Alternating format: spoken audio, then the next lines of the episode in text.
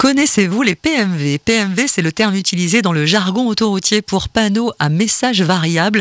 Vous les avez forcément aperçus en roulant sur l'autoroute. Ce sont ces immenses panneaux installés au-dessus des voies. Stéphanie Chrysostome de Vinci Autoroute nous explique quelle est leur fonction. Alors, les panneaux à messages euh, variables ou PMV sont des panneaux de signalisation routière conçus pour alerter et informer euh, les conducteurs euh, sur non seulement le trafic, mais également des conditions météorologiques et également des temps de parcours entre certaines grandes villes ou agglomérations sur euh, notamment les axes les plus fréquentés. Des installations implantées tous les 15 km environ avec des messages d'information écrits en orange, rédigés selon des règles précises à respecter. En général, c'est 15 caractères euh, sur trois lignes.